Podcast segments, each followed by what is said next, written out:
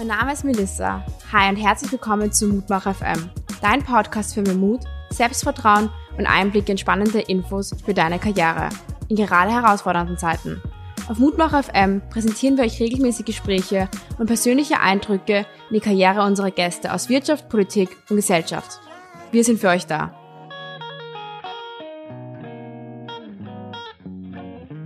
Hallo und herzlich willkommen bei Mutmach FM. Heute zu Gast haben wir Professor Dr. Elmar Fürst, Forschungsvorsitzender und seinen Kollegen Magister Klaus Höckner, stellvertretender Forschungsvorsitzender der Hilfsgemeinschaft der Blinden und Sehschwachen Österreichs. Als erstes darf ich Herr Professor Dr. Elmar Fürst begrüßen. Hallo und herzlich willkommen. Freut mich, euch heute hier zu haben. Danke, dass wir hier sein dürfen. Freut mich. Ähm, gleich, zu ein, ähm, gleich zum Einstieg hätte ich eine Frage. Wenn du dich zurückerinnerst an deine Kindheit oder an die Jugend, was war da dein Traumberuf? Also zunächst muss ich sagen, ich fühle mich ja eigentlich noch fast jugendlich. Also ich bin jetzt schon 46 Jahre alt, aber eigentlich fühle ich mich wie 25. Mein Traumberuf war, ähm, ja, da gab es verschiedene. Also ich hätte können Sänger werden, ich hätte können Priester werden und äh, eigentlich war der Traumberuf äh, Verkehrspilot. Das ist mir nur deshalb versagt, weil ich eben seit meiner Geburt eine Sehschwäche habe und damit muss man halt umgehen. Und so konnte ich diesen Beruf nicht ergreifen. Vielleicht war er aber auch deshalb so attraktiv, weil ich es nicht machen konnte. Es kann natürlich auch sein, dass das attraktiv ist, was man nicht machen kann. Ähm, was war der Grund, dass du zum Beispiel nicht an dem Traum als Sänger festgehalten hast? Das waren einfach Überlegungen damals, wo mein Weg hingehen soll. Also es, das wäre natürlich gegangen. Ich habe neben dem Studium dann ein bisschen äh, eine, eine Gesangsausbildung gemacht, privat und also beziehungsweise privat am Konservatorium, aber nur nebenbei kein volles Studium und bin dann auch in einem Chor und habe das dann weiter äh, betrieben, aber als Hobby und nicht unter Zwang und unter Druck. Ich glaube, dass ich auch nicht der Richtige gewesen wäre von der Persönlichkeit äh, da brauchst du, glaube ich, ganz viele Ellbogen und dann auch viele äh, Kontakte und so weiter. Und das hatte ich damals nicht und so. Singst du heute noch gerne in deiner Freizeit? Doch, doch. Also ich bin weiterhin in einem Chor, wenn der halt, momentan kann der halt nicht proben und auch nicht auftreten. Und, und äh, das mache ich schon, ja. Hättest du als Jugendlicher mal gedacht, dass du Vorstandsvorsitzender einer Non-Profit-Organisation sein wirst? Na, überhaupt nicht. Äh, ich wollte eigentlich, äh, also wenn ich dann, wie ich mich entschieden hatte für diesen wirtschaftlichen Weg, wollte ich eigentlich Hoteldirektor werden. Also das war dann sozusagen der zweite Traumberuf, ja. Aber ähm, ich war obwohl ich eben diese angeborene Sehschwäche habe, überhaupt nie in Kontakt mit dieser, ich sage mal, Behindertenszene oder Community. Ähm, ich bin äh, sehr dankbar meiner Mutter, dass sie mich äh, sehr selbstbewusst im Sinne nicht von, von Selbstüberschätzung oder Überheblichkeit, sondern dass ich äh, mir selber bewusst bin, dass ich was machen kann, was ich, was ich machen kann und wie ich das erreichen kann, dass sie mir das vermittelt hat. Und äh, auf diese Weise ist es eben äh, mir gelungen, auch eben relativ ohne großartig mich da, ich habe das Wort irgendwie Behinderung oder so etwas nie gehört, ja, also als bis in die Jugend nicht. Und erst dann später im Berufsleben, äh, aus verschiedenen Gründen, habe ich mich dann dafür interessiert, ob ich da nicht ein Mitglied werden kann in so einem Verein oder ob ich da vielleicht auch, ähm, weil ich doch einen gewissen Weg machen konnte oder durfte, ob ich da vielleicht auch ein bisschen anderen Mut machen kann, ja, äh, in, in, äh, trotz einer Einschränkung einen, einen Weg anzustreben und den auch konsequent zu gehen. Und äh, so bin ich eigentlich erst ja, 2007, also schon weit über 30, äh, mit, mit äh, diesen Dingen einmal erstmals in Kontakt gekommen und wurde dann eben immer gefragt, ob ich dann eben in den Vorstand gehen möchte oder ob ich dann Vorsitzender werden möchte und so weiter. Und das habe ich mit Dank dann angenommen. Und äh, ja, und diese Aufgabe ist sehr verantwortungsvoll und sehr interessant und sehr vielfältig. Und Klaus Höckner und ich, glaube, wir sind ein, ein tolles Team manchmal denke ich so an die Muppets, gell, wo die zwei da sitzen und dann, aber ja, wir machen das schon ganz gut. Das hört sich ja sehr schön an. Ich freue mich auch schon später dann mehr darauf einzugehen, auf deine konkrete Arbeit. Ähm, man sieht auch, wie wichtig es ist, eigentlich eine Person zu haben, die da jemand unterstützt, wie es bei dir deine Mutter war. Ähm, weil auch gesagt hast, du hast eigentlich ziemlich spät echt dann dafür interessiert, dich sozial zu engagieren, einem Verein beizutreten. Gab es ein Ereignis in deinem Leben, dass du gesagt hast, okay, jetzt ist es Zeit? Also sozial engagiert habe ich mich schon immer, nur halt nicht mit dieser, mit dieser, also ich war nur nicht in Berührung mit dieser behinderten Community oder Be Community behinderter Menschen oder Vereine, Vertreter behinderter Menschen. Ich war immer äh, sozial interessiert. Ich war auch schon als Jugendlicher und Student in, in meiner Pfarre aktiv und habe da verschiedene Dinge gemacht. Äh, und äh, da gab es eigentlich kein konkretes Ereignis. Ähm, ich bin dann später auch noch Diakon geworden und da gab es, also ich kann, ich, es war eigentlich immer eine, eine schöne Linie und das, ja, so ist das gewesen. Ich kann mir an nichts Besonderes erinnern, dass jetzt sozusagen ein, ein Meilenstein war, der irgendwas konkret massiv verändert hätte. Ja, ja, nein, verstehe, weil du auch das gesagt hast, du hast das Gefühl habt, Leuten in der Community Mut zu machen. Ähm, du hast selbst mal vorgesagt, ähm, dich nie in solchen, du warst selbst in ähm, Behindertenvereine und hast auch von deiner Mama immer die Warnung bekommen, ähm, nicht eine Behinderung zu haben oder nicht zu sagen, anders zu sein.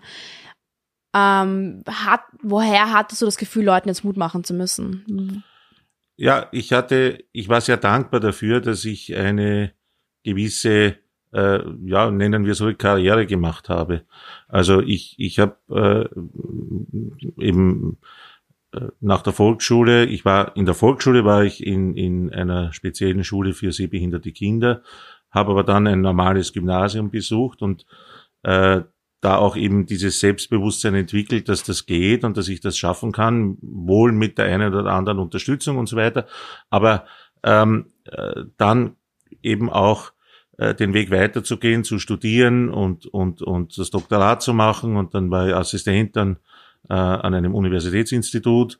Und ähm, ja, also das, das hat mir einfach ähm, äh, selber gezeigt, es geht, trotz einer doch stärkeren Seheinschränkung einen Weg zu machen. Und dann haben wir gedacht, ähm, andere, die, die vielleicht äh, nicht diese Unterstützung haben von den Eltern, äh, dass sie, dass sie eben dieses Selbstbewusstsein auch selber entwickeln können und dass sie ähm, diese, diese Kraft auch dann haben, diesen Weg zu gehen, äh, dass ich vielleicht da ein bisschen helfen kann, ähm, denen eben den, die Kraft zu geben, den Mut zu machen und, und auch das Bewusstsein mitzugeben. Man kann auch, äh, wenn man eine, eine äh, Behinderung hat, eine Einschränkung hat, einen, einen guten Weg gehen. Man muss realistisch sein. Also Verkehrspilot hätte ich nicht werden können. Da hätte ich jetzt darüber weinen können und sagen können, ja, furchtbar und, und, und ständig damit hadern, dass das nicht geht. Aber da glaube ich, ist es wichtig, dass man da auch sagt, okay, das geht halt nicht. Und es gibt auch im, im Leben immer wieder Dinge, unabhängig jetzt von einer Einschränkung oder Behinderung, wo ich sagen muss, das geht nicht, das kann ich nicht machen.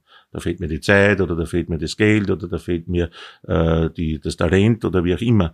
Und man muss sich dann auch entscheiden, aber wenn man sich entschieden hat, dann soll man diesen Weg auch äh, konsequent verfolgen.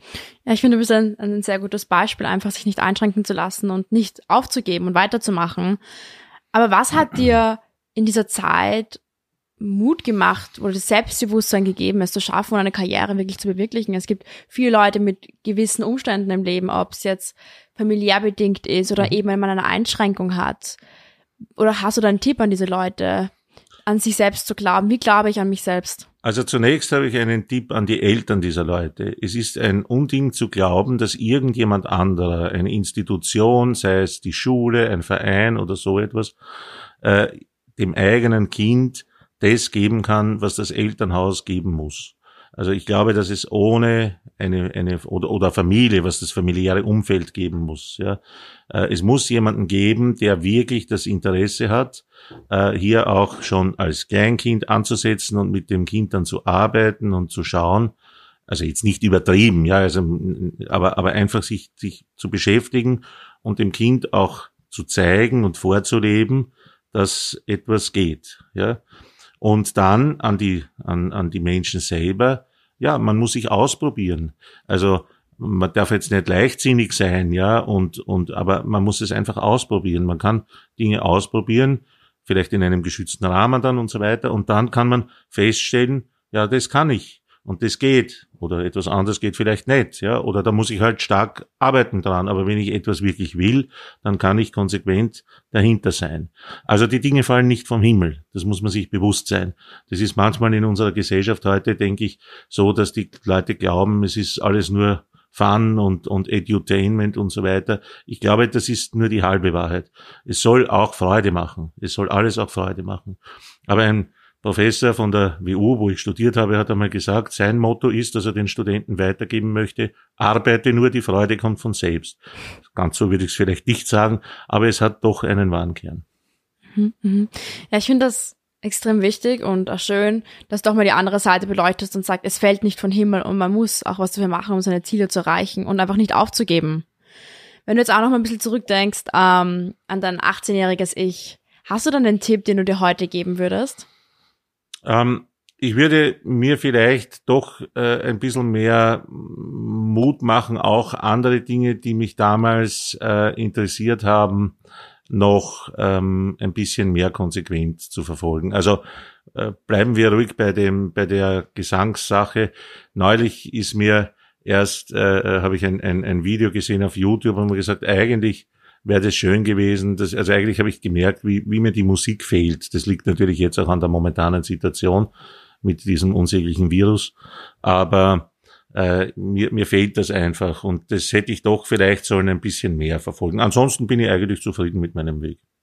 Okay, also manchmal dann doch noch an den Kindheitsträumen festhalten und da nicht aufzugeben. Ich glaube, das soll man machen. Ich, ich denke, wenn du älter wirst und reifer wirst und zurückblickst auf dein Leben und alles genauso machen würdest, wie du es damals gemacht hast, dann hast du nichts dazugelernt, hast du dich nicht entwickelt. Ja, ja ich glaube, das ist ein ganz wichtiger Tipp. Ich würde jetzt auch gerne ein bisschen mehr ähm, den Fokus auf soziale Berufe legen mhm. und auch auf die Karrieremöglichkeiten für junge Leute. Ähm, die Corona-Krise hat uns erst jetzt wieder bewiesen, wie wichtig Leute ähm, im sozialen Bereich sind, im Gesundheitswesen sind, wie sehr wir auf diese Fachkräfte angewiesen sind. Aber doch entscheiden sich immer mehr und mehr junge Leute gegen eine Karriere im sozialen Bereich. Einerseits sagen sie, es ist eine zu geringe Bezahlung, es fehlen die weiteren Ausbildungschancen. Wo müssen wir da ansetzen? Wie können wir das attraktiver für junge Leute machen? Meine halbe Familie war im Gesundheitswesen tätig. Meine Tante war Hebamme, meine Mutter Operationsschwester und äh, andere Leute auch im Umfeld. Und ich habe einfach gemerkt, dass das Ansehen dieser Berufe in den letzten Jahrzehnten nach unten getragen wurde. Und man, man, man hat keine Wertschätzung für diese Leute und denkt sich, das ist minderwertige Arbeit. Und dann kommt dieses, dieses Etikettendenken dazu.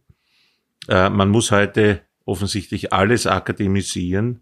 Und ich bin der Meinung, dass das Hebammendiplom, das meine Tante damals gemacht hat, in den, in den, wann war das, in den 60er Jahren, ja, äh, dass dieses Hebammendiplom, das sie damals mit Auszeichnung abgelegt hat, wesentlich mehr wert ist als irgendein Bachelor für medizinische Berufe, den man heute zwangsakademisiert hat, nur weil man glaubt, man muss irgendwelche akademische Grade oder Titel oder sonst etwas erreichen. Äh, wir sind also in diesem, in diesem Etiketten denken. Ich habe selber eine akademische Karriere gemacht, ja, äh, und ich weiß, dass ein, ein, ein Studium und äh, ein, eine Promotion und ein, eine Habilitation, dass das nicht geschenkt ist und dass das nicht leicht ist und dass das etwas wert ist. Aber man muss nicht alles in jedem Bereich gleich machen. Und äh, ich glaube, dass wir da anfangen können. Und dann natürlich hängt das auch mit den Arbeitsbedingungen zusammen mit der eben Wertigkeit auch, mit der Bewertung sozusagen der, der wirtschaftlichen Bewertung dieser Dienstleistungen oder dieser Arbeitsleistungen und, und auch äh, mit, den, mit den Möglichkeiten, also Aufstiegsmöglichkeiten, Weiterbildungsmöglichkeiten. Ähm, man könnte ja da wirklich auch, diese Leute haben teilweise ja eine enorme ähm, medizinische Praxis.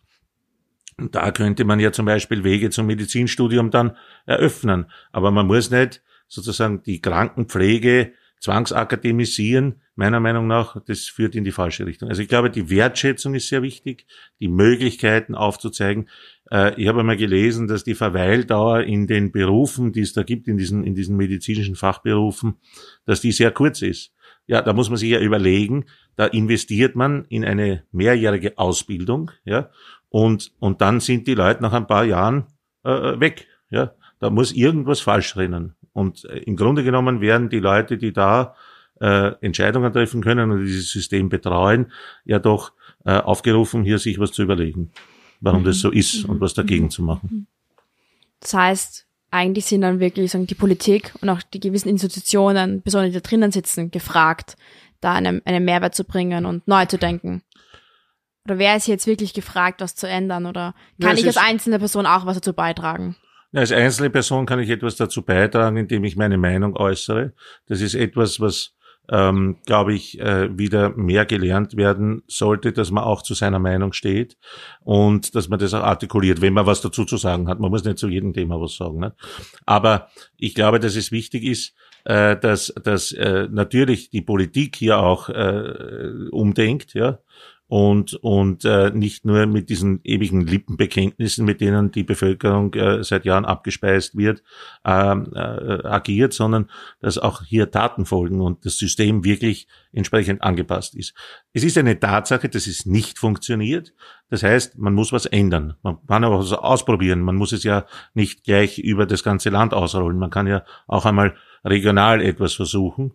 Und, und ähm, äh, dann kann man sich überlegen, ja, was ist jetzt gut und das Gute behält man und das andere lässt man halt weg. Mhm. mhm. Siehst du deinen Wandel in den letzten Jahren? Hat sich da das wieder verbessert? Du hast einerseits, die Begriffe wurden wieder die Berufe nach unten getragen, ja. aber ist da jetzt wieder was bisschen aufstrebender gewesen die letzten Jahre? Hast du einen Wandel bemerkt? Schon in die Richtung? Sag mal so, ich habe einen Wandel bemerkt bei den jungen Menschen, die sich für diese Dinge interessieren, die äh, nicht mehr nur rein eine Karriere im wirtschaftlichen Sinn haben wollen, das wollte ich eigentlich auch nie, ja, weil dann hätte müssen was anderes werden, äh, wo man viel Geld machen kann und reich wird und, und dann das äh, Leben der Reichen und Schönen äh, ja, hat, äh, das, das ist das eine. Also ich glaube, dass die Menschen einfach ein bisschen umdenken, auch aufgrund der Situation, der Wahrnehmung. Sie nehmen das wahr, wie äh, die Gesellschaft ist, wie sie tickt, wo sie Defizite hat, wo es Schwierigkeiten gibt. Und auch im persönlichen Umfeld, in der Familie, mit den Freunden und so weiter. Man sieht ja, dass es, dass manches geht und anderes nicht geht. Und dann nimmt man ja auch wahr auf anderen Ebenen, wie das ist. Wie ist das in der Politik, wie ist das in der EU, wie ist das weltweit und so weiter. Wir sind ja total vernetzt heute. Du kriegst ja mit, wenn in Amerika der Präsident irgendwas sagt, dann kriegst du das ja sozusagen in Echtzeit, äh, hast du das in deinem, in, wenn du dem, dem folgst, nicht auf Twitter oder was, dann hast du dem seine, seine, äh, äh, äh Stellungnahme hast du in, in der Sekunde dann in deinem, in deinem äh, äh, Account, nicht? Und kannst es nachlesen. Also ich glaube, dass die, dass die Menschen hier das mitkriegen und äh, dass sie, dass die, die jungen Leute das anders haben wollen. Ja. Ähm, und das ist auch gut so. Das ist das Recht der, der jungen Generation, dass sie äh, hier etwas fordert, ja, und etwas, etwas ändern möchte. Wo sie Defizite, wo sie Schwierigkeiten wahrnimmt, äh, will die junge Generation Änderungen haben und das ist recht äh, richtig, dass sie das einfordert. Du hast ja schon einen Punkt genannt. Man muss mehr darauf setzen, seine Meinung zu äußern. Was kann ich aber jetzt noch, abgesehen davon als junge Person tun und unsere Zuhörer und Zuhörerinnen, die sagen, ich bin so daran interessiert, im sozialen Bereich was zu machen, aber irgendwie fehlt es mir da irgendwie an den finanziellen Incentives oder an der weiteren Ausbildungsmöglichkeiten. Was kann ich jetzt genau machen? Ich glaube, dass ein ganz wesentlicher Punkt ist der Zusammenhalt. Also wir leben in einer Gesellschaft, die doch eine, von einem gewissen Individualismus geprägt ist, wo jeder sagt, also sozusagen, wenn jeder an sich denkt, ist wenigstens an jeden gedacht, nicht? Und, und Geiz ist geil und diese, diese Dinge. Und äh, jetzt äh, habe ich schon angedeutet, dass ich glaube, dass es da auch ein Umdenken gibt, ja. Und äh, dass die Menschen wieder merken und besonders jetzt mit diesem unsäglichen Social Distancing, ja, äh, dass sie andere brauchen, nicht? Martin Buber hat einmal gesagt, der Mensch wird am Ich zum Du. Am, am Du zum Ich, so gehört's, ja. Am Du zum Ich. Also ich erkenne, ich nehme mich wahr, indem ich mit anderen in Beziehung trete. Und wenn ich diese, diese Beziehungen zu anderen Menschen, zu, was weiß ich, Mitschülern, mit äh, Kommilitonen an der Universität, mit, mit der Familie, mit Freunden, egal, äh, die, auch zu, zu älteren Menschen natürlich, zu Mentoren, ja, ist auch ein wichtiges Thema. Es könnte man mehr, man müsste mehr Mentorings, wie das so schön heißt, machen, nicht?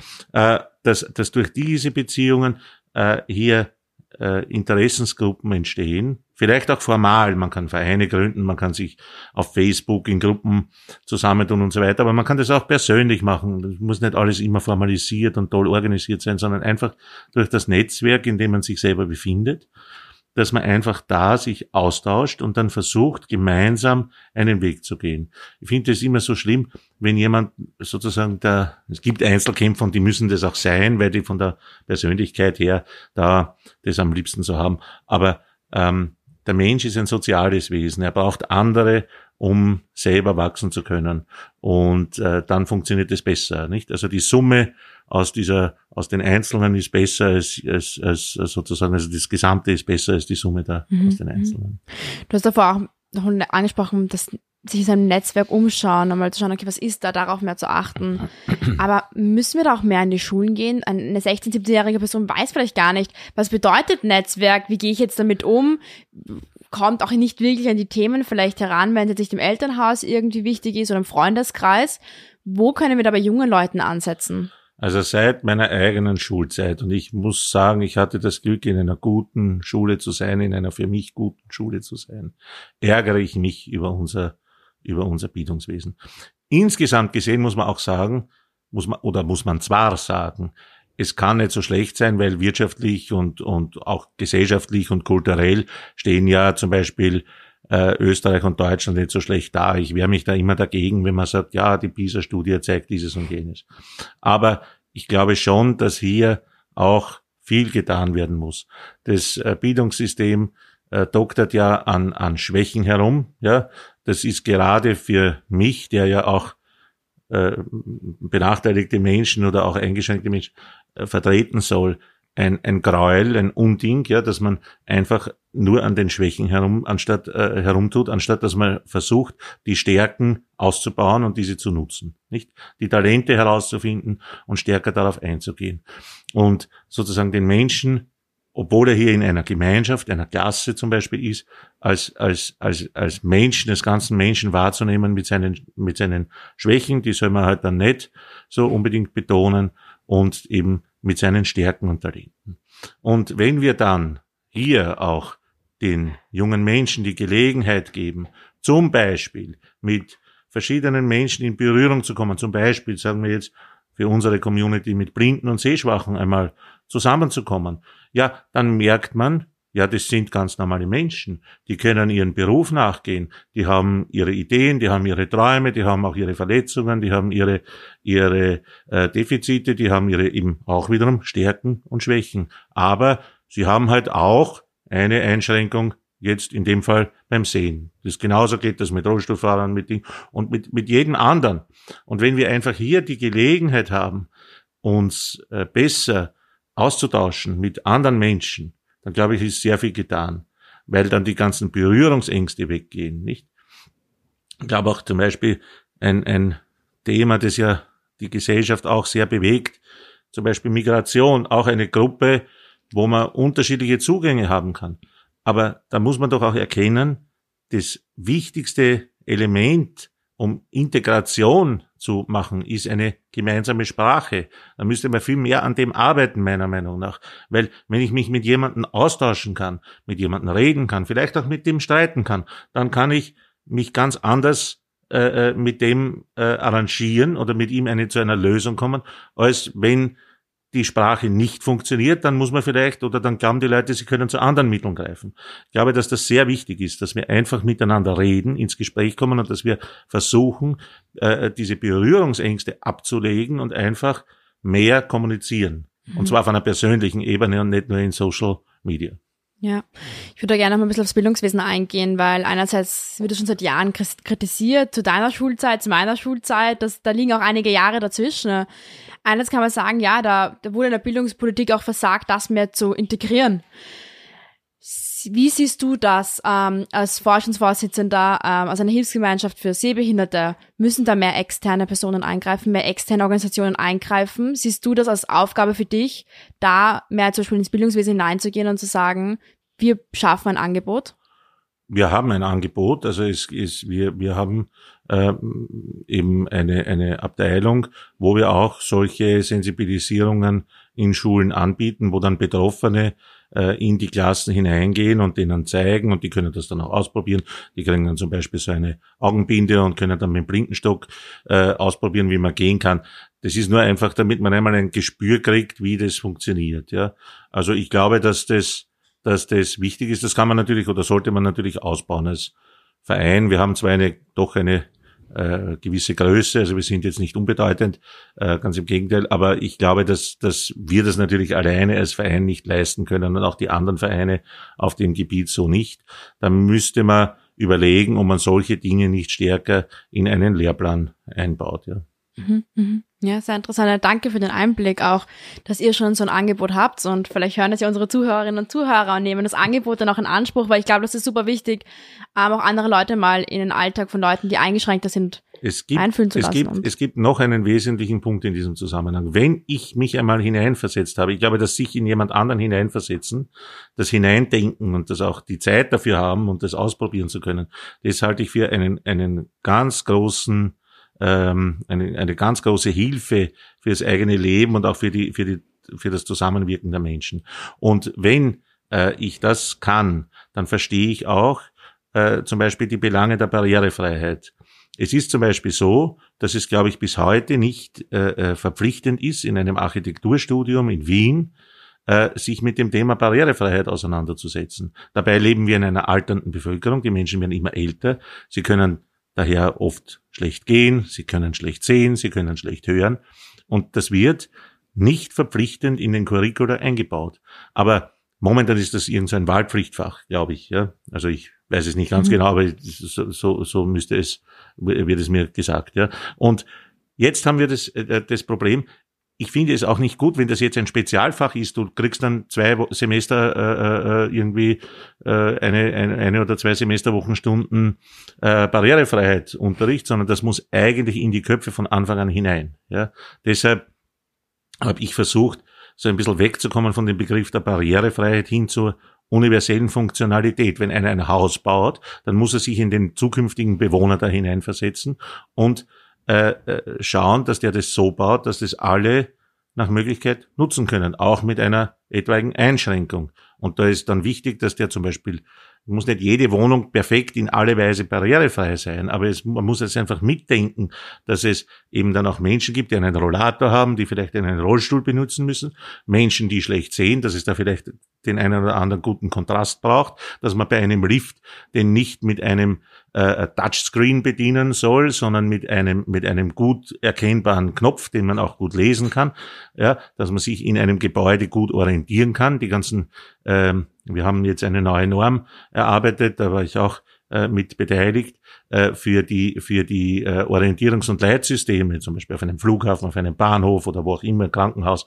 Und da kann man wahnsinnig viel machen, weil äh, wenn ich das weiß, es gibt Menschen und bedenke, wenn ich das einmal gesehen habe, zum Beispiel mit diesen äh, Simulationsbrillen, wo dann, es ist nur eine Krücke, nicht, man kann es nur versuchen irgendwie anzunähern, aber dann sehe ich, aha, so ungefähr könnte jemand, der eine Seheinschränkung hat, sehen.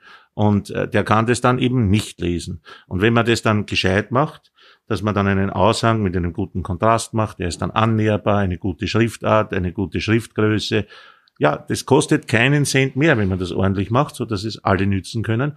Und man darf eines nicht vergessen, wenn etwas für jemanden zum Beispiel, der schlecht sieht, besser lesbar ist, ist es für alle besser lesbar. Das ist kein, kein Gegensatz, nicht? Sondern es werden eigentlich alle besser gestellt am Ende.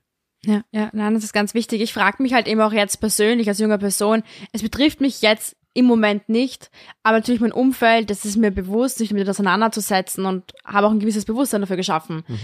Ähm, aber jetzt höre ich immer, was passieren muss, was, was getan werden soll, aber was kann ich jetzt tun? Was, was kann ich, was können wir unseren Zuhörerinnen und Zuhörern jetzt auch mitgeben in der Richtung? ja. ja. Also ich glaube, dass man da viel tun kann. Erstens einmal kann man, wie gesagt, seine Meinung äußern. Zweitens kann man sich vernetzen. Und drittens kann man sich natürlich auch beruflich oder auch politisch oder wie auch immer engagieren. Das muss jeder nach seinem eigenen, ähm, wie soll ich sagen, nach seinem eigenen, äh, äh, seiner eigenen Vorliebe oder seiner eigenen Ausrichtung machen. Wo liegt mein Schwerpunkt? Wo möchte ich hingehen? Was ist ähm, wo, auch, auch, auch sehen, wo ist mein Talent. Also ich muss jetzt nicht dort, wo ich talentfrei bin, äh, sozusagen mich engagieren. Nicht? Das ist äh, eher kontraproduktiv. Also ich muss schauen, wenn ich jetzt ein kommunikativer Mensch bin und wenn mir das ein Anliegen ist, ja, dann könnte ich vielleicht mich politisch engagieren oder zum Beispiel in einer, in einer Interessensvertretung, bei einem Verein. Äh, das kann ich ja auch, wenn ich das eben sage, ich möchte eigentlich trotzdem jetzt einen, meinem Traumberuf, um am Anfang des Gesprächs zurückzukommen, äh, verfolgen, kann ich ja das trotzdem vielleicht ehrenamtlich machen. Und wenn es nur ein, zwei Stunden pro Woche sind oder auch seltener oder indem ich einfach mit Menschen darüber rede, ja, damit einfach das Bewusstsein äh, geschaffen wird in, auf breiter Basis, äh, wo sind wesentliche Ziele, äh, die, die, die verfolgt werden können. Und äh, man muss sich auch bewusst sein, ich kann nicht alles ändern. Ich kann mich nicht um das kümmern, um das kümmern, um das kümmern. Da verzettelt man sich, das wird dann zu viel. Da kann ich mich äh, dann irgendwann einmal äh, wahrscheinlich, ja, im schlimmsten Fall dann auf dem Friedhof äh, äh wiederfinden, weil, weil das in einem Leben nicht, unter, äh, nicht unterzubringen ist. Aber ich kann mir eine Sache oder zwei Sachen aussuchen, die mir ein Anliegen sind und mich dort besonders engagieren. Und wenn dann jeder oder wenn es dann, ja, so, solche Themen oder viele solche, solche Bereiche haben. Zum Beispiel finde ich ja Tierschutz wichtig. Das ist jetzt nicht für, ja, oder, oder verschiedene andere Themen. Das sind ja wesentliche Sachen, die auch die Gesellschaft ausmachen, nicht? Ich wollte mal, also als Student habe ich mir einen Leserbrief geschrieben, weil die gesagt haben, ja, der, äh, man kümmert sich so viel um Tierschutz und dabei, was weiß ich, verhungern in Afrika die Kinder. Das ist doch kein Gegensatz. Ja, äh, ich, ich, ich muss mich doch nicht entscheiden, ja, kümmere ich mich jetzt um Tiere oder, oder, oder behandle die schlecht, ja, oder verhungern in Afrika die Kinder. Das ist doch beides äh, in einer, in einer Welt, in der wir leben, darf das doch kein, kein, keine, keine Sache sein, wo ich mich für das eine oder das andere entscheiden kann. Ja, es gibt vieles Gutes, für das ich mich einsetzen kann. Und noch etwas, ich finde es sehr wichtig, dass man auch äh, andere Meinungen respektiert. Ja, das ist etwas, was mir wahnsinnig auf die Nerven geht in der letzten Zeit, dass wenn du nicht eine bestimmte Meinung hast, dass du dann schnell ausgegrenzt wirst. Ich nenne das die Digitalisierung der Gesellschaft. Ja, es ist nur mehr Schwarz oder Weiß. Null oder eins. Du kannst keine Graustufen und, und, und äh, dass es dann vielleicht auch so ist, dass man eine Meinung sich erst einmal bilden muss. Ja, äh, mir hat es mir hat es sehr gefallen, wie der neue Arbeitsminister neulich gesagt hat, ich habe keine äh, äh, keine äh, ausgebildete Meinung zu einer bestimmten Frage und daher möchte ich mich dazu jetzt nicht äußern. Und das muss man auch können. Man muss nicht zu jedem und allem immer eine Meinung haben und auch äußern, sondern dort, wo man eine fundierte äh, Meinung sich auch wirklich gebildet hat. Und die sollte dann auch so offen sein, dass wenn ich konkrete Argumente habe, dass ich die auch ändern kann. Ja, nein, ich danke sehr für diese spannenden Einblicke und auch Beispielnennungen. Ich glaube, mir ist es ganz wichtig, auch Beispiele zu nennen und nicht nur zu sagen, was passieren muss im Großen und Ganzen, sondern auch, was ich als einzelne Person tun kann. Ich würde jetzt auch noch mal gerne ein bisschen darauf eingehen. Du bist ein gutes Beispiel. Du hast einerseits einen wirtschaftlichen Beruf ausgeübt, übst ihn aus, aber auch zugleich im sozialen Bereich. Mhm. Und ich glaube, dass es in Zukunft auch sehr, sehr relevant sein wird. Wie sieht das da mit den Zukunftschancen aus? Siehst du eine Schnittstelle, wo man sagt, okay, das wird immer häufiger kommen, die, Ver die Vereinbarung von sozialen Berufen mit wirtschaftlichen Berufen? Oder was sind die, was sind die Zukunftschancen, die ich habe, wenn ich mich für eine soziale Karriere entscheide? Ich glaube, dass man da durchaus, äh, äh, wenn man, ich glaube grundsätzlich, ja, und das ist vielleicht auch etwas Allgemeines, wenn ich für ein Thema brenne, wenn ich mich für das wirklich interessiere und äh, äh, wenn, wenn das mir am Herzen liegt, dann werde ich, wenn ich das verfolge, zum Beispiel dann ein bestimmtes Studium mache, auch wenn das vielleicht vordergründig ein Blümchenfach ist, ja, Orchideenfach nennt man das, nicht? Also was weiß ich, wo man sagt, na, da kannst du nichts werden, ja, das macht es nicht, ja, da kannst du, verdienst kein Geld und da kriegst keinen Job und so weiter. Ja, ich bin der Meinung, wenn man für das brennt, ja, dann soll man das verfolgen, weil wenn man dafür brennt, dann ist man auch gut und wenn man gut ist, dann wird man auch seinen Weg machen und dann kann man auch selber auch ein, ein Stück weit den Weg bestimmen, nicht? Und äh, das, das gilt auch hier, ja. Also ähm, ich, ich plädiere dafür, dass man einfach nicht aus, aus äh, einem Notdenken heraus, äh, ja, man muss sich damit beschäftigen, du musst dich damit auseinandersetzen, konkret. Welche Wege tun sich mir auf und was kann ich da beitragen und wo passe ich auch mit meinen Stärken hinein. Ja, das war immer mein, mein alter Chef an der Universität, der hat immer gesagt, das ist, ist das Interesse, es ist, sind die Rahmenbedingungen und es ist auch ein bisschen äh, äh, natürlich oder oder auch ganz stark auch wo wo liegen meine Stärken? Und dieser also gesagt das ist ein Mercedes Stern nicht? Weil es drei Komponenten sind. Und wenn man das in Einklang bringt und dann drauf kommt ja ich möchte mich sozial engagieren dann soll man das bitte machen. Und zwar in der Weise wie man das möchte. Und ich glaube dass es da durchaus Karrierechancen gibt abgesehen davon wie gesagt ich habe das eh schon skizziert wir haben eine alternde Bevölkerung wir haben immer mehr solche Fragestellungen.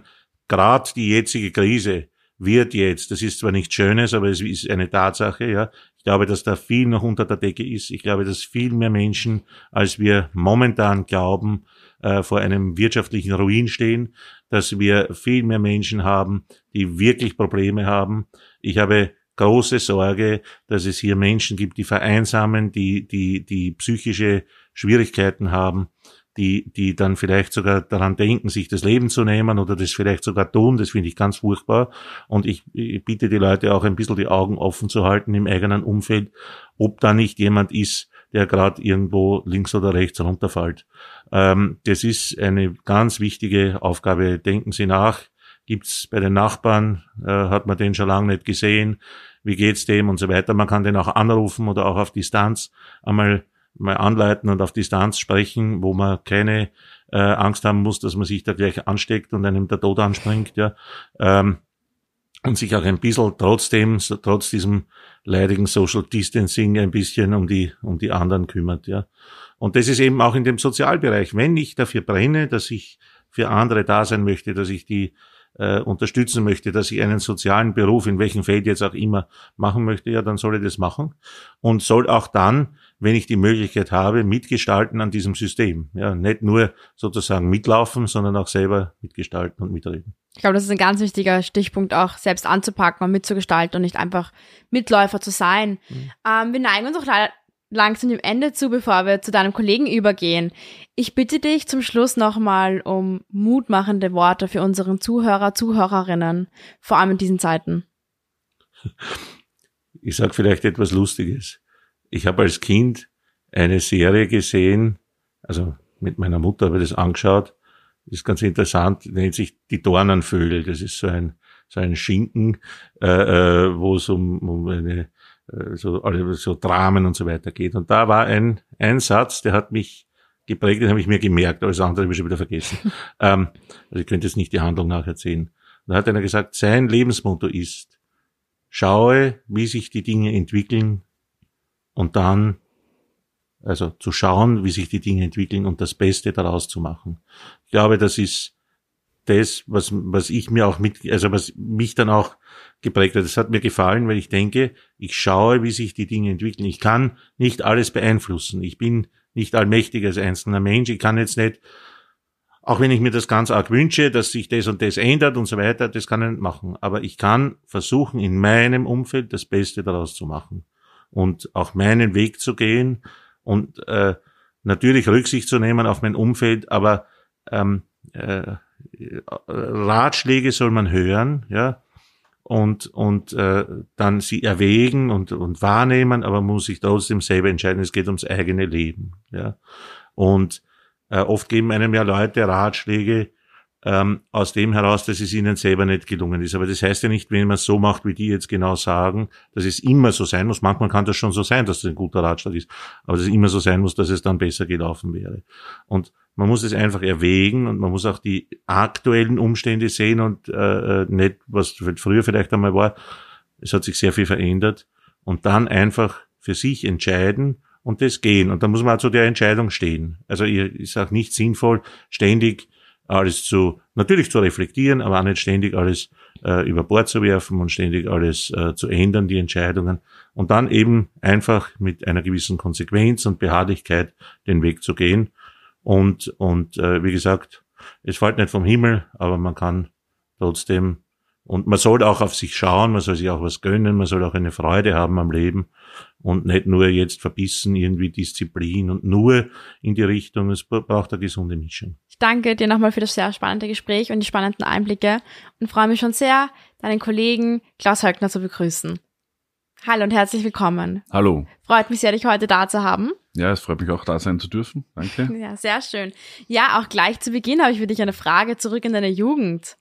Wann war der Moment, wo bei dir sozusagen das Herzblut für soziale Themen entstanden ist, wo du wusstest, ich möchte eine Karriere im sozialen Beruf machen? Du bist ja schon sehr lange bei der Hilfsgemeinschaft dabei. Und ja. Ja, das, es gibt keinen Zeitpunkt, wo das, wo das jetzt äh, von, von, von heute auf morgen aufgepoppt ist. Ich äh, habe die klassische Bundesländerkarriere hinter mir, das heißt, ich bin aus Oberösterreich, kam zum Studium dann nach Wien hier, habe hier studiert, habe dann schon mit 22 die Erfahrung machen dürfen, Vater zu sein, äh, habe dann ein bisschen länger studiert äh, und war eigentlich immer im Bereich Schulung und EDV tätig und bin zur Hilfsgemeinschaft gekommen dadurch, dass ich dort die Datenbank, die wir für das Fundraising brauchen, äh, aufbauen und habe mich dann dafür interessiert, äh, beim aufkommenden Internet, wie das eigentlich funktioniert, wenn ein blinden Menschen, dass ein blinder Mensch ein Internet zum Beispiel benutzen kann oder einen Computer allgemein einmal benutzen kann. Und das war dann so der, der, der Entry Point für mich, äh, mich äh, dort zu engagieren äh, und zu schauen, kann ich Verbesserungen bewirken, allgemein einmal für Menschen mit Behinderungen, speziell natürlich jetzt für blinde und sehbehinderte Menschen, dass sie äh, diese neue Welt, die, die sich da aufgetan hat seit 19 im Grunde genommen 1991, 92, 93, ja, äh, dass sich diese neue Welt äh, für diese Menschen nicht verschließt und dass dieser Digital Gap, den wir da haben, dass der nicht noch größer wird. Ja. Mhm, mhm. Und ist in der Schulzeit schon das Interesse für digitale Themen entstanden? Und das Internet, weil du gesagt hast, du hast ja in dem Bereich noch studiert und dich spezialisiert. Ja. Wie, wie ist bei dir das Interesse entstanden? Wird bei dir Berufsorientierung stattgefunden? Ne, meine, meine Schulzeit war, ich habe die Handelsakademie gemacht und habe hab mich dort immer schon interessiert, auch dann für äh, Programmierung oder für EDV zum Beispiel, ja. Und das ist im Grunde genommen bin ich reingerutscht. Ja. Ich bin reingerutscht in dieses Thema. Ich habe dann gearbeitet bei einem Forschungsinstitut hier äh, für die Dateneingabe und bin damit mit Computern in Berührung gekommen. Habe mir damals meinen ersten Computer gekauft, noch zu Schilling-Zeiten. Der hat damals gekostet um die 80.000 Schilling, unpackbar. Ja. Wenn man sich vorstellt, das wären jetzt so um die äh, 80.000 Schilling, was was was äh, jedenfalls Tausende Euro, ja, das würde sich keiner mehr leisten dann. Ja.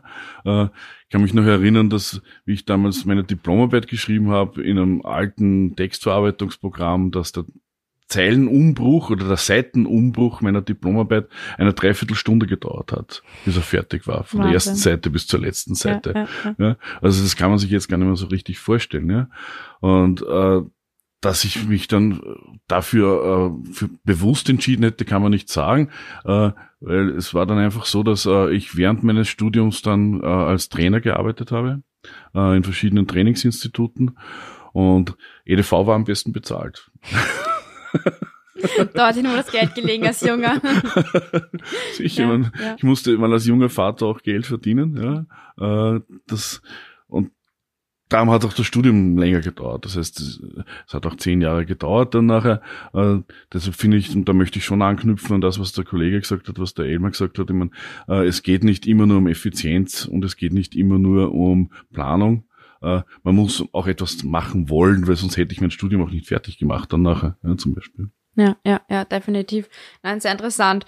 Ähm, wenn du dich auch noch ein bisschen so zurückerinnerst, Hattest du einen Traumberuf als Kind gehabt, dass sich das dann verändert hat? Einen dezidierten Traumberuf kann ich jetzt wirklich nicht sagen. Man, der Traumberuf, den man wahrscheinlich als Jugendlicher hat, ist immer, man wird der große Manager irgendwann einmal und reist in der Welt herum. Ja.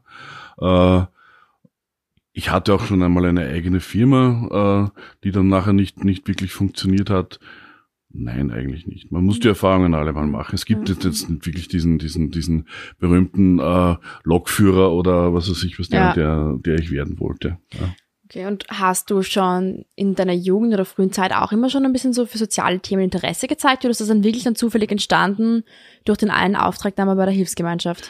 Also zufällig entstanden kann man vielleicht auch nicht sagen, weil ich glaube schon, dass immer alle Wege äh, in, in einer gewissen Weise auch ein bisschen vorbestimmt sind. Ja, äh, es gab sicher nicht jetzt dieses soziale Engagement in meiner Familie in, in, in Oberösterreich, wo ich war. Die Berufe meiner Eltern waren ganz konträr zu dem Thema und wir hatten auch keinerlei Berührungspunkte, muss ich sagen.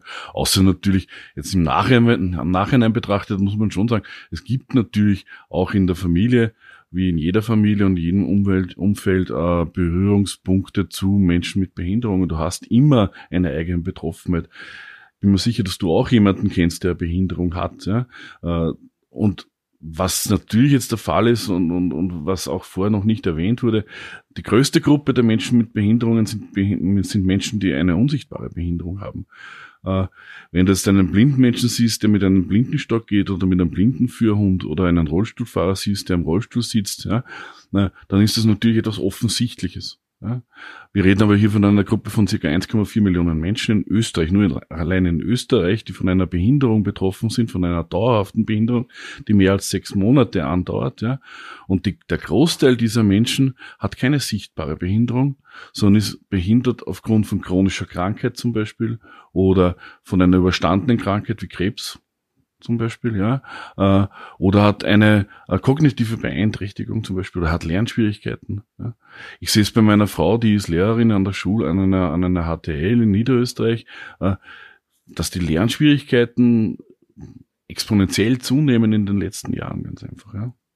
Vielleicht ist es auch einfach eine Tatsache, dass man mehr äh, Bedacht oder mehr Aufmerksamkeit darauf äh, jetzt einmal lenkt und, und das auch mehr sieht, als was man früher gesehen hat. Ja. Ja, und ich glaube, es ist sehr wichtig, auch mal die Seite zu beleuchten, dass es auch nicht sichtbare Behinderungen gibt und mhm. wie viele es eigentlich wirklich sind, mhm. die damit täglich zu kämpfen haben. Und das ist ja sehr, sehr wichtig, sich damit auch mal bewusst zu machen und da ein Bewusstsein zu schaffen, auch in seinem Umfeld zu schauen, mhm. welche Menschen betrifft das und wie kann ich da vielleicht einen positiven Beitrag leisten. Ne? Ähm, ich habe auch schon noch mal ein bisschen zurück kurz zu deinem jungen Ich, weil es ja mhm. auch für unsere jungen Zuhörerinnen und ja. Zuhörer darum auch geht, Mut zu machen. Wenn du jetzt auch noch mal zurückdenkst, dass du 18 Jahre alt warst, welchen Tipp würdest du dir heute noch mal geben? Mehr über, mehr über das Schüsselrand drüber schauen. Äh, sprich, äh, ich habe ich hab im Laufe meiner beruflichen Tätigkeit wirklich die Liebe dazu entwickelt, zu sagen, okay, äh, ich möchte nicht nur in meiner eigenen, in meiner eigenen Suppe quasi schwimmen, sondern ich möchte auch zu kochen, ja, sondern ich möchte auch wirklich schauen, wie schauen äh, andere Menschen auf diese Welt, ja, und äh, wie ist die Rezeption äh, der meiner und auch der anderen, äh, der anderen Tätigkeitsfelder für eine andere Personengruppe. Ja. Und äh, das zweite ist Go International. Ja, das ist meiner Meinung nach eine ganz eine wichtige Sache. Äh, eine andere Sprache zu lernen, ein anderes äh, Lebensumfeld kennenzulernen in einem anderen Land bedeutet auch eine Erweiterung der, des Horizontes. Ja? Mhm. Weil ich ganz einfach sehe, wie gehen andere Personengruppen, wie gehen andere Kulturgruppen um mit äh, bestimmten Problemen, die wir hier auch in Österreich, die wir überall haben, ja. Äh, und es, gibt ja nicht umsonst dieses, diesen, diesen Begriff des, des über, das, über den Schüsselrand drüber schauen. Ja? Ja. Je mehr Meinungen, dass ich mir anhöre, desto besser kann ich meine Meinung bilden für mich, was ich zu tun habe oder zu, was ich tun will. Ja. Und Toleranz, ja, ja Entschuldigung, Nein. Toleranz ist da, ist da ganz ein wichtiger, ein, ein ganz ein wichtiger Punkt. Wie schon einmal vom Elmar erwähnt, man muss auch streiten können. Man muss nicht immer derselben Meinung sein, ja? äh, sondern man sollte auch andere Meinungen zulassen. Das heißt aber nicht, dass ich mich immer der Meinung der, des anderen annehmen muss. Ja. Ja, ja, ja. Ich würde noch mal gerne darauf eingehen, auf den Stichwort Go International. Würdest du jungen Leuten raten, mal nach der Schule ins Ausland zu gehen, rauszugehen, die Welt zu sehen? Würdest du selbst deinen eigenen Kindern ans Herz legen? Ja, definitiv, ja.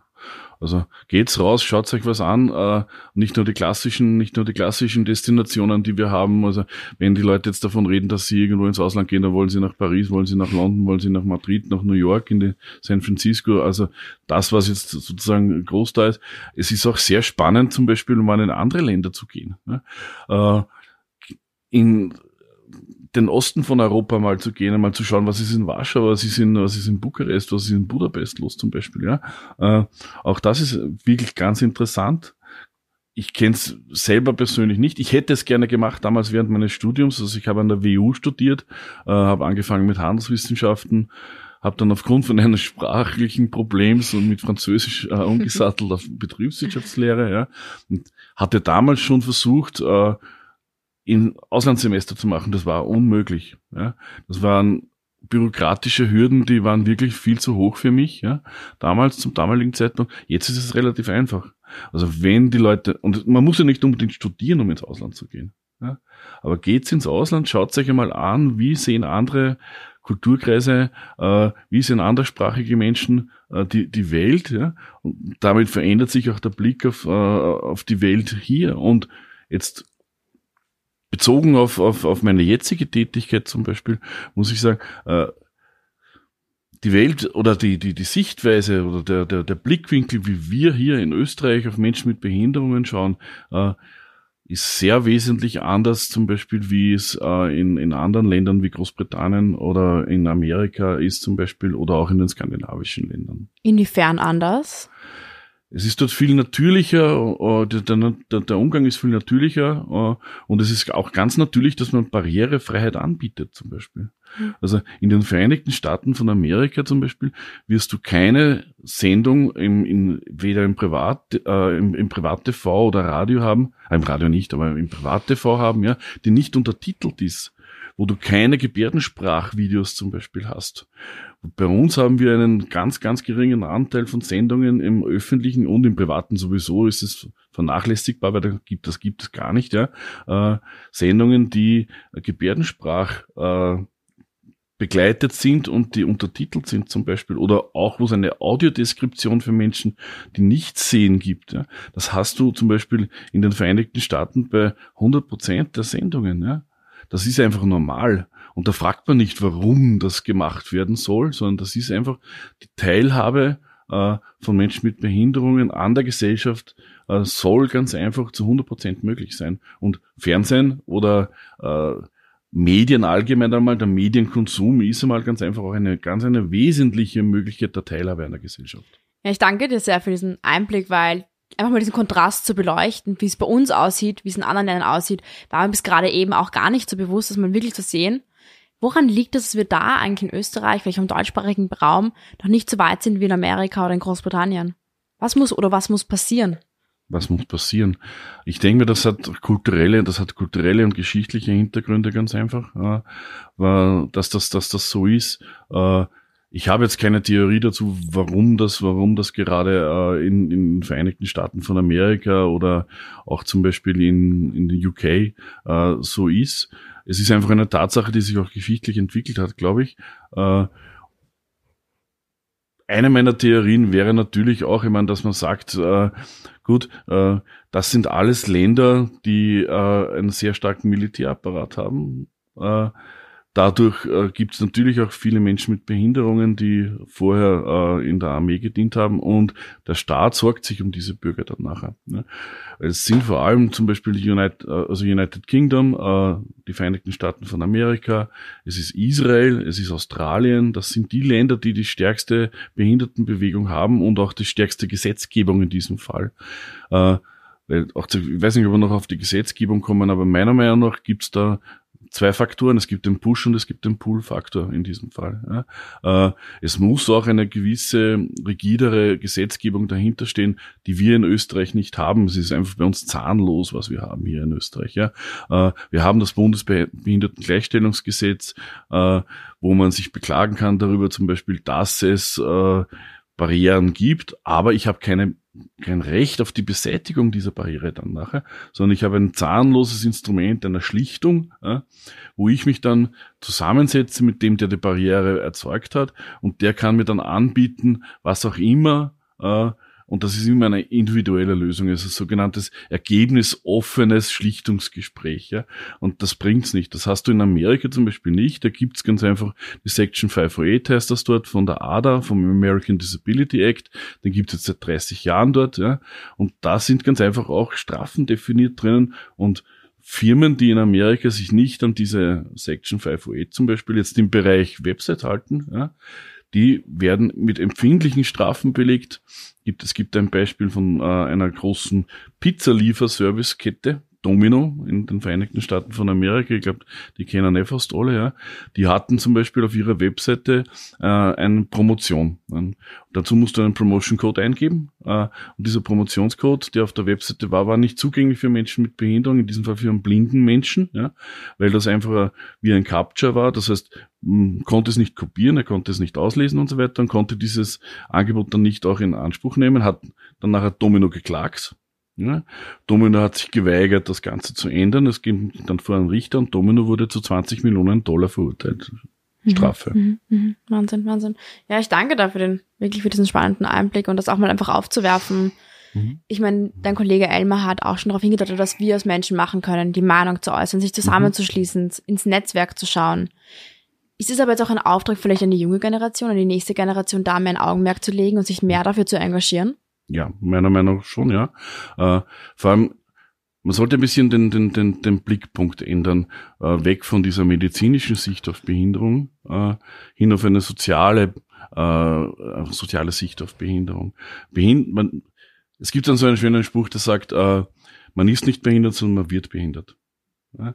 Äh, man sollte die Möglichkeiten für Menschen mit Behinderungen schaffen, dass sie möglichst gleichberechtigt, selbstständig ja, und unabhängig, ohne fremde Hilfe am gesellschaftlichen Leben teilnehmen. Äh, und wenn man jetzt ein Arm fehlt oder wenn man im Rollstuhl sitzt oder wenn man nichts sieht, ja, ist es klar, dass es dann gewisse Teilbereiche der Gesellschaft geht, gibt, von denen man ausgeschlossen ist, wie dem, schon der erwähnte Flugkapitän äh, vom, vom, vom, vom Elmar zum Beispiel, ja, oder ein Mensch mit einer mit einer amputierten Arm wird jetzt nicht Konzertpianist werden können, zum Beispiel. Ja. Äh, wichtig ist es aber für mich zu sehen, dass wir aus dieser Ecke äh, ist da jemand, kann mir jemand helfen, rauskommen. Ja? Die Menschen können unabhängig und können selbstständig auch etwas tun. Man muss ihnen nur die Möglichkeit geben, das auch zu tun. Und nicht die Leute immer in eine Ecke zu stellen und zu sagen, das ist ein Armer, dem müssen wir jetzt helfen. Am besten helfen wir ihm immer nur zu Weihnachten äh, oder zu bestimmten Zeitpunkten, wo es ihm die gewissen Aktionen gibt. Und nachher habe ich mein Gewissen beruhigt äh, und lassen wir es halt dann bleiben. Und nächstes Weihnachten geben wir dann wieder 100 Euro her. Ich würde jungen Menschen raten, kommt doch bitte in Kontakt mit Menschen mit Behinderungen, ja, wo es die Möglichkeiten gibt. Zum Beispiel bei uns in der, in der Hilfsgemeinschaft gibt es die Möglichkeit auch, dass man sich äh, engagiert auf einer freiwilligen Basis. Und das kann auch nur eine Stunde sein im, im Monat zum Beispiel. Und damit hat man dann auch Kontakt mit Menschen mit Behinderungen und äh, mit der Lebenswelt von Menschen mit Behinderungen und hat nicht immer so dieses Bild, das zum Beispiel von den Medien gezeichnet wird, dann nachher von Menschen mit Behinderungen. Ich glaube, es ist wichtig, dass du gerade aufgezeigt hast, dass man auch zu euch kommen kann, aktiv mitzuarbeiten. Ne?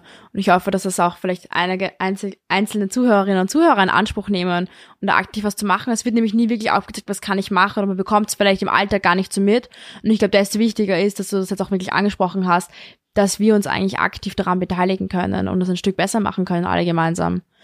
Genau, ja, man, es geht es nicht um die Hilfsgemeinschaft, es gibt unzählige Möglichkeiten, wie man sich engagiert, zum Beispiel in diesem ganzen Bereich. Äh, und wenn es auch nur darum geht, dass man ähm, mit den Menschen spricht. Ja. Die angesprochene Einsamkeit ist, ist, eine, ist eine sehr große, gerade bei Menschen, die zum Beispiel mehrere Einschränkungen haben, die mobilitätseingeschränkt sind und die zum Beispiel jetzt äh, auch ein, ein Einschränkungen im Sinne vom Sehen haben, zum Beispiel. Die, die sitzen wirklich zu Hause. Ja? Äh, und die brauchen einfach auch nur jemanden, mit dem sie reden können. Ja. Und ich möchte da schon auch noch auf diesen, auf einen ganz wesentlichen Aspekt kommen, den man den auch der Elmer schon angestreift hat und sowas, und der alle, die hier im Raum sitzen und alle, die zuhören, betrifft. Ja, wir werden alle älter. Auch wenn Sie es nicht hören wollt, alle miteinander. Wenn Sie älter werdet, werdet ihr Behinderungen haben. Ja? Ihr werdet multiple Behinderungen haben. Ihr werdet Einschränkungen beim Sehen haben. Ihr werdet Einschränkungen beim Hören haben. Ihr werdet Einschränkungen in der Mobilität haben. Ja? Und das betrifft den einen früher, den anderen später. Ja? Wir sollten nicht Menschen mit Behinderungen als eine explizite Gruppe sehen, die irgendwo einmal in irgendeiner bestimmten Nische lebt, sondern wir alle sind davon betroffen. Wir alle sind davon betroffen und wir alle profitieren davon, wenn äh, die Umwelt, wenn unser Leben barrierefreier zum Beispiel wird und wenn das ein mehr integraler Bestandteil ganz einfach mit unseres Denkens. Hm. Ja, stimmt. Das betrifft früher oder später uns Ja, alle. Es ist wichtig. ja. Es ist ein Thema, was uns eigentlich für sich jede einzelne Person mal einsetzen soll, weil es geht nicht nur für andere, es geht auch um einen selbst. Ich würde auch gerne mal ein bisschen mehr auf diesen technologischen Fortschritt eingehen, auch im Sehbehindertenbereich, auch Behindertenbereich. Da bist du ja auch eigentlich der Fachexperte dafür. Ja. Barrierefreies Internet.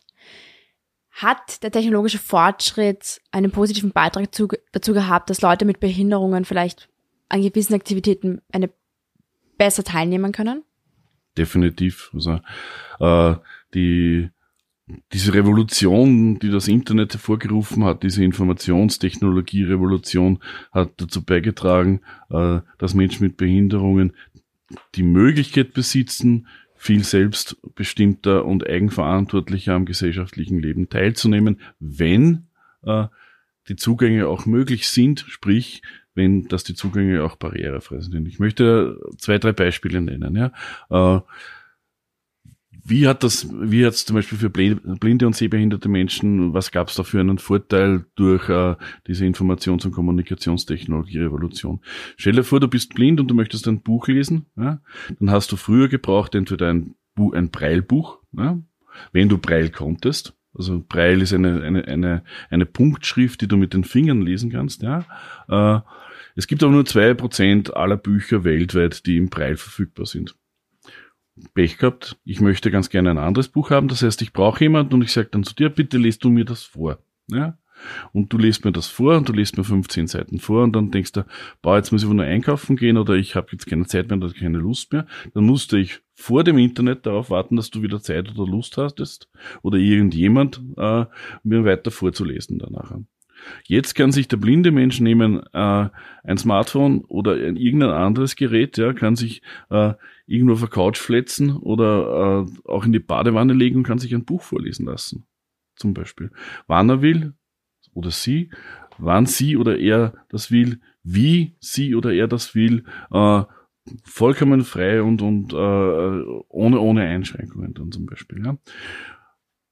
Wenn ich jetzt aber zum Beispiel äh, ein Hör, wenn ich ein Hörbuch habe, das nicht richtig vorgelesen wird oder wenn es gekürzt ist, dann ist das schon wieder mal eine Barriere zum Beispiel. Ja?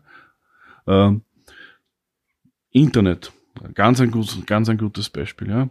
Äh, jeder blinde oder sehbehinderte Mensch, äh, der sich mit dem Internet beschäftigt, hat immer wieder dieselben Probleme, dass gewisse Sachen ganz einfach nicht vorgelesen werden, beziehungsweise nicht vorgelesen werden können oder nicht repräsentiert werden können im sogenannten Screenreader, wenn Sie mit einem Screenreader zum Beispiel arbeiten. Ich kann dir auch wieder ein, ein, ein Beispiel nennen, ein ganz banales Beispiel. Äh, sehr viele Männer zum Beispiel sind betroffen von einer äh, Rot, äh, Rot-Grün-Schwäche. Das heißt, sie sind farbenblind, wie man so schön sagt. Ja?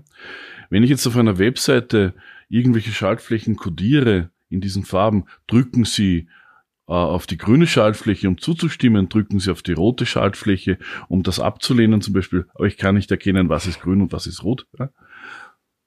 Dann ist das schon einmal wieder nicht mehr für mich zugänglich. Oder wenn ich ein Formular gestalte zum Beispiel, äh, dann ist es so, als sehender Mensch kannst du zum Beispiel sehen, was daneben steht. Ja? Dass das der Vorname ist, das Eingabefeld für die Vorname, Eingabefeld für den Nachnamen und so weiter und so fort. Ja? Ein blinder Mensch ist darauf angewiesen, äh, dass diese Formularfelder zum Beispiel ein sogenanntes Label haben. Und das Label steht nur im Hintergrund. Das siehst du als, als sehende Person siehst du das nicht. Ja? Das wird ganz einfach immer vergessen. Ja?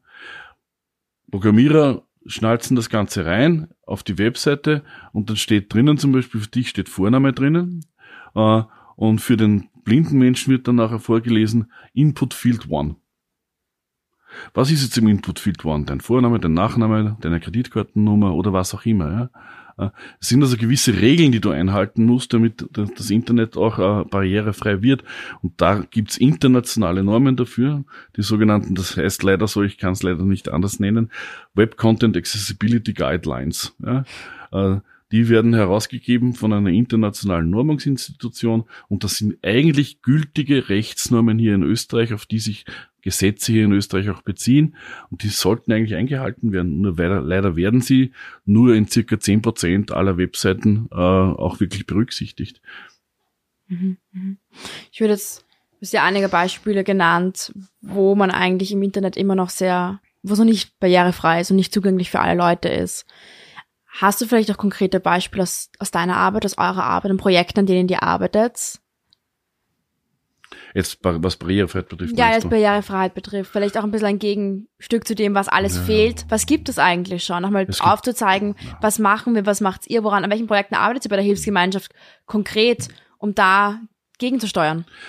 Ja, wir machen da vieles. Äh, Es gibt viele Projekte, die, die in diesem Bereich da sind. Ich meine, und das hängt immer davon ab, natürlich, welchen Teilbereich das du nimmst. Was das Web zum Beispiel betrifft, gab es mal eine, ein, ein Projekt, das jetzt immer noch läuft, das nennt sich RoboBraille. Ja, da kannst du einen Text zum Beispiel hinschicken und bekommst ihn als MP4 zurück. Mhm. Ja? Äh, oder äh, es gab ein, es gab Orientierungs- und Mobilitätsprogramme, äh, wo wir mitgearbeitet haben, wo wir Apps entwickelt haben, wo blinde Menschen dann nachher quasi sich extern und intern dann nachher bewegen können. Ja? Es wird vorgelesen äh, oder du hast das über haptische Signale. Ja? Oder es gibt in der Zwischenzeit gibt's Datenbrillen. Kann- du setzt dir eine Brille auf, auf diese Brille klemmst du dir eine Kamera und mit dieser Kamera schaust du auf irgendetwas und die Kamera sagt dir dann, was du, was, die, was sie sieht. Ja? Also wenn ich jetzt diese Kamera hätte ja, und ich schaue auf dich hin, dann sagt mir diese Kamera, vor mir ist jetzt eine junge Frau mit schwarzen Haaren. Ja? Wenn ich dann woanders hinschauen würde, dann würde man sagen, okay, da sitzt ein, da sitzt ein Mann mit Brille, äh, mit, mit leicht grauen Haaren zum Beispiel, ja. Oder ich nehme eine Zeitung, schaue dann auf die Zeitung, tippe auf die Zeitung und er liest mir den Zeitungsartikel dann nachher vor zum Beispiel. Das ist auch eines dieser Projekte, äh, die wir begleitet haben. Ja. Und da gibt's diverseste äh, Projekte, jetzt ad hoc gefragt, ja, das sind die drei, die mir jetzt einmal einfallen, aber da gibt's sicher noch mehr. Ich glaube, das ja. sind schon mal super Beispiele. Hat sich da durch die Corona-Krise auch was beschleunigt in Richtung Digitalisierung für behinderte Menschen? Hat das gewisse Beschleunigung reingebracht? in Ich das denke mal? Corona ist ein gutes Beispiel dafür, äh, dass einmal alle Leute sehen, äh, wie es Menschen mit Behinderungen geht, äh, wenn, wenn zum Beispiel jetzt irgendwelche Online-Medien nicht zugänglich sind. Ja? Wenn das nicht funktioniert auf einmal. Ja? So geht es einem behinderten Menschen tagtäglich, dass er, wenn er, äh, wenn er oder sie ausgeschlossen ist von der Teilhabe, von der digitalen Teilhabe, wie es jetzt vielen Menschen geht, wenn auf einmal das Internet nicht funktioniert, wenn auf einmal die Webseite nicht mehr richtig angezeigt wird, weil die Bandbreite nicht mehr funktioniert oder sowas, äh, wenn das Zoom dauernd abbricht oder das Webex oder wie sie auch immer heißen, diese ganzen Dinge, ja, was sich äh, für Menschen mit Behinderungen in diesem Fall entwickelt hat, ist schon, dass man jetzt äh, mehr Möglichkeiten hat, ja, über diese digitalen Fernkontakte äh, an Sachen teilzunehmen, wo man nicht teilnehmen konnte früher. Ja. Das Problem ist bei der ganzen Sache, äh, alle diese großen Firmen, die diese Plattformen anbieten für Remote, was weiß ich auch immer, Arbeit oder, oder Konferenzen und so weiter, kommen erst jetzt schon langsam drauf, dass sie auch Menschen mit Behinderungen da berücksichtigen müssen und bauen diese entsprechenden Features dann nachher ein. Sprich jetzt wieder mal, reden wir jetzt äh, von, von irgendwelchen Konferenztools oder sowas, dass ich zum Beispiel für einen gehörlosen Menschen ein Captioning habe oder Gebärdensprache zum Beispiel, ja. Ja, ja, ja.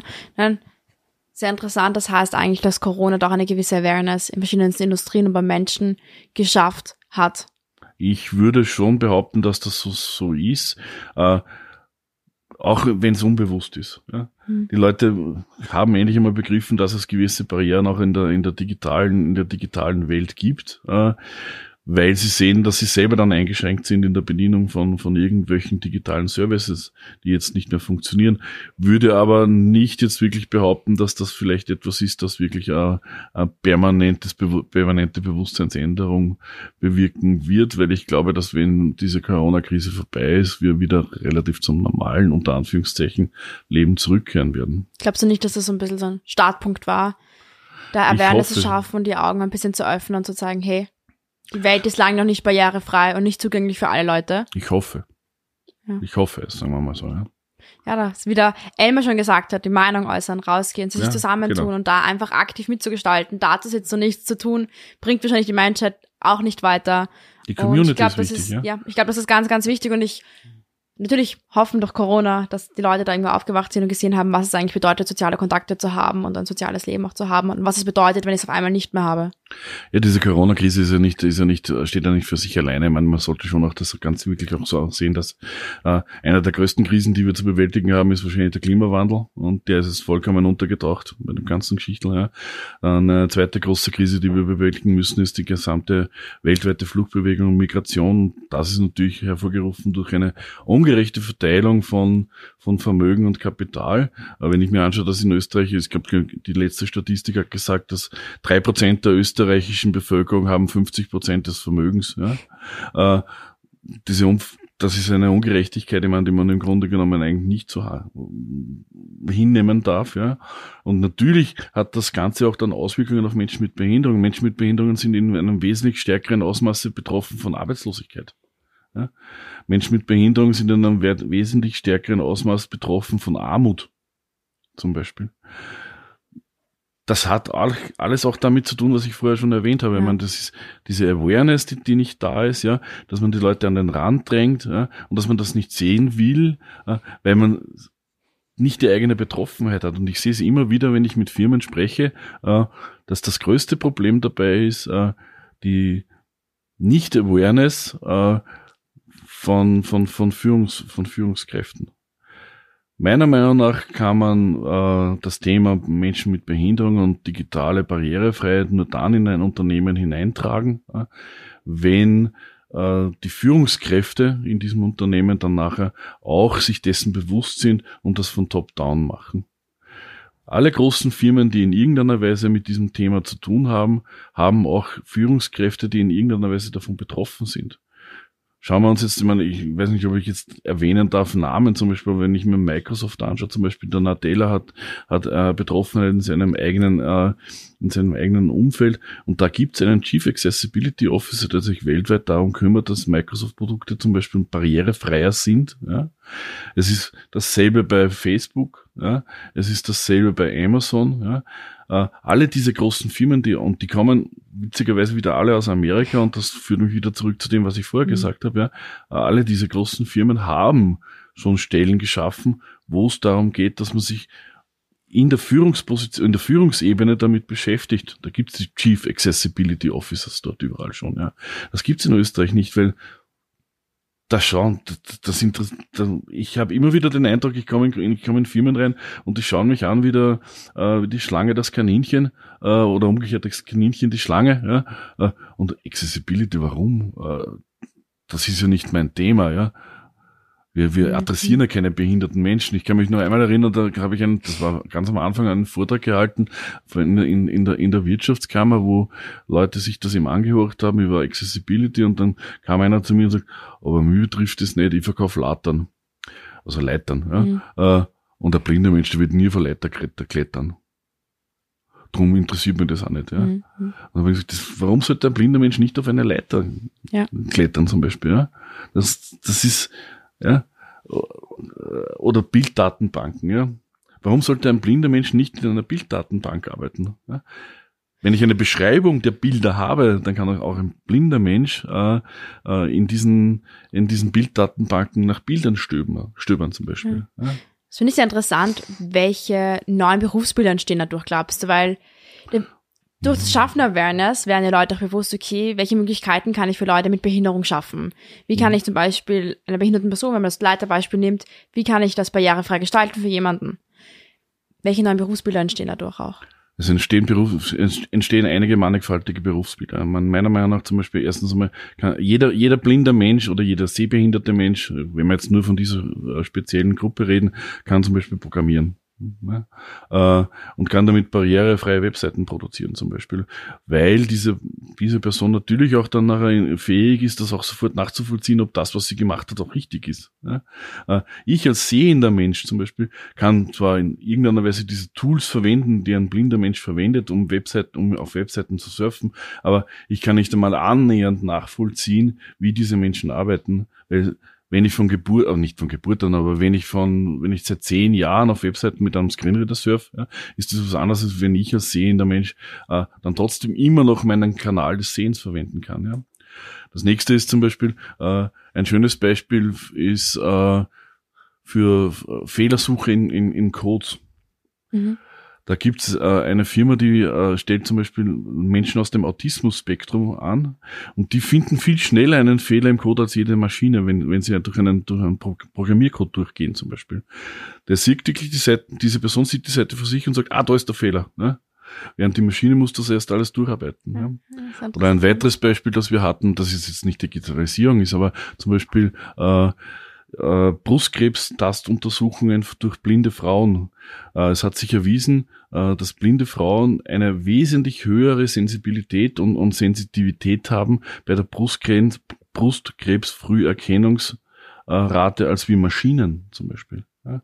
Da gibt's auch eine eigene Firma, die Menschen dazu, die Frauen dazu ausbildet, dass sie das machen zum Beispiel. Ja etc. Ich möchte wegkommen von diesem klassischen Berufsbild für blinde und sehbehinderte Menschen zum Beispiel vom Korbflechter äh, und vom Kerzalzieher. Ja.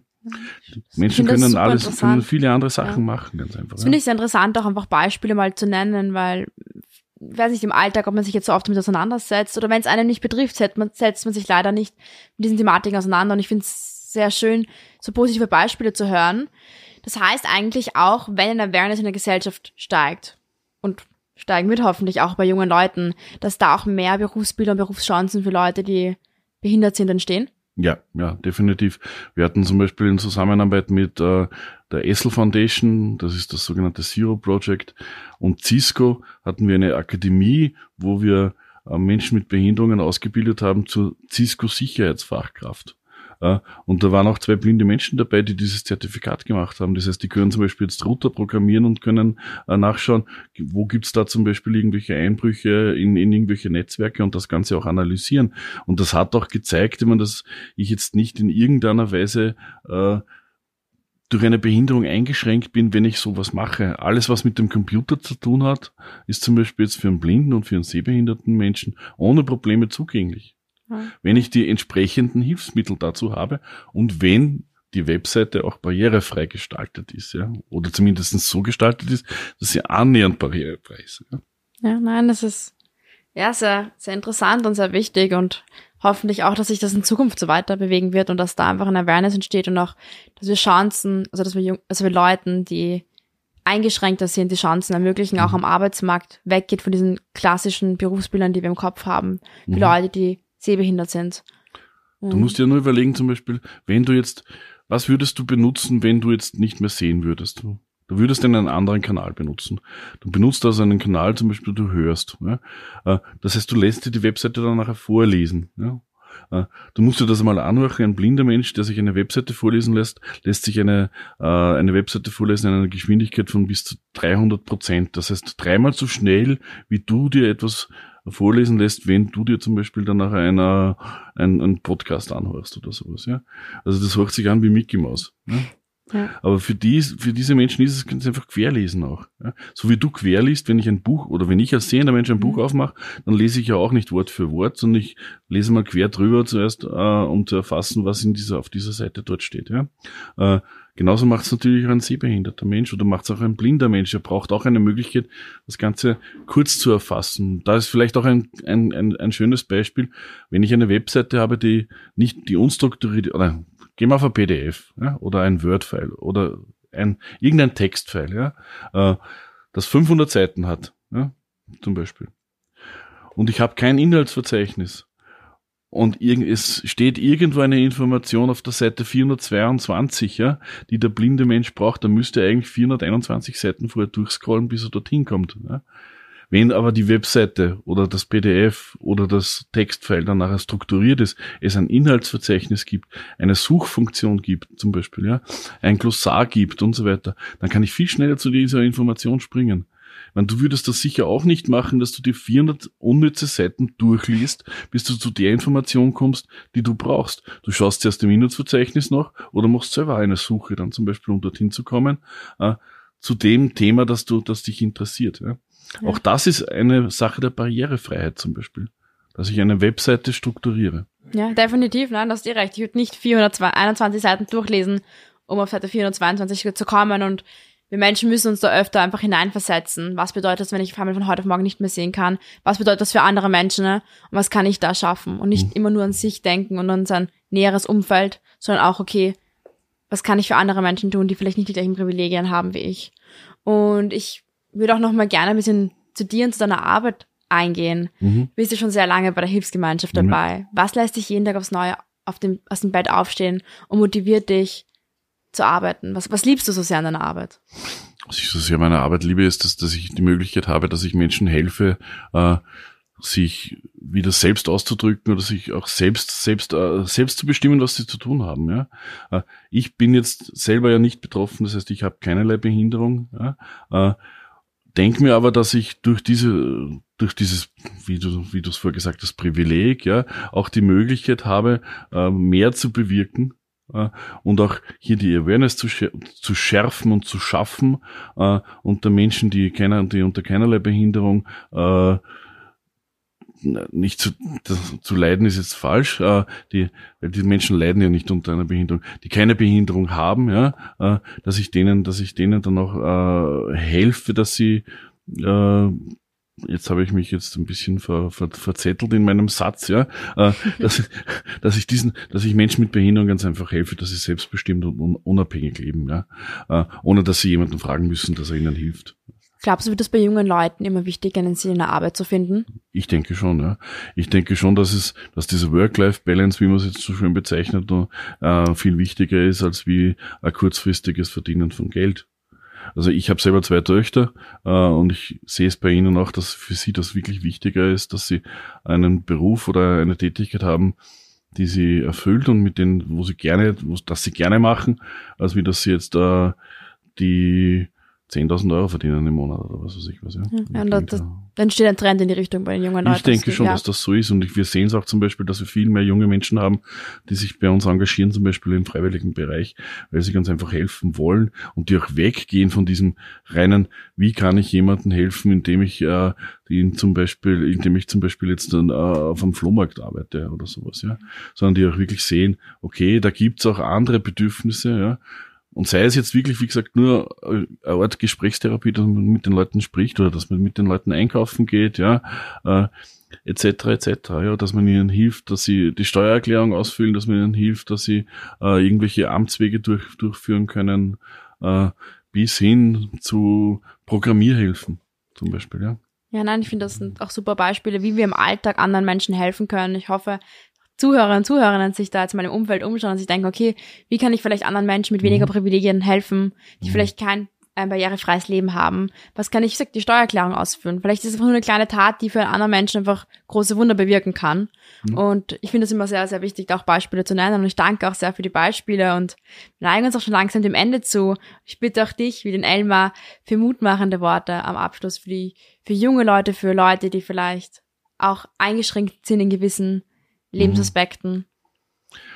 Ja, mutmachende Worte. Ich, ich würde allen raten, äh, geht's hinaus, redet mit den anderen, schaut, ob's, ob's, ob's Gleichgesinnte findet, geht's in die Community. Ihr müsst sich ja in keinem Verein jetzt engagieren, ja. Aber es gibt immer einen zweiten oder eine zweite, die genau dasselbe Schicksal hat. Und zu zweit ist es einfach besser zu ertragen, äh, beziehungsweise zu zweit kann man äh, es sich viel leichter machen, weil es gibt Beispiele wie der andere, die andere das Problem bewältigt hat, das ich selber habe. Ja?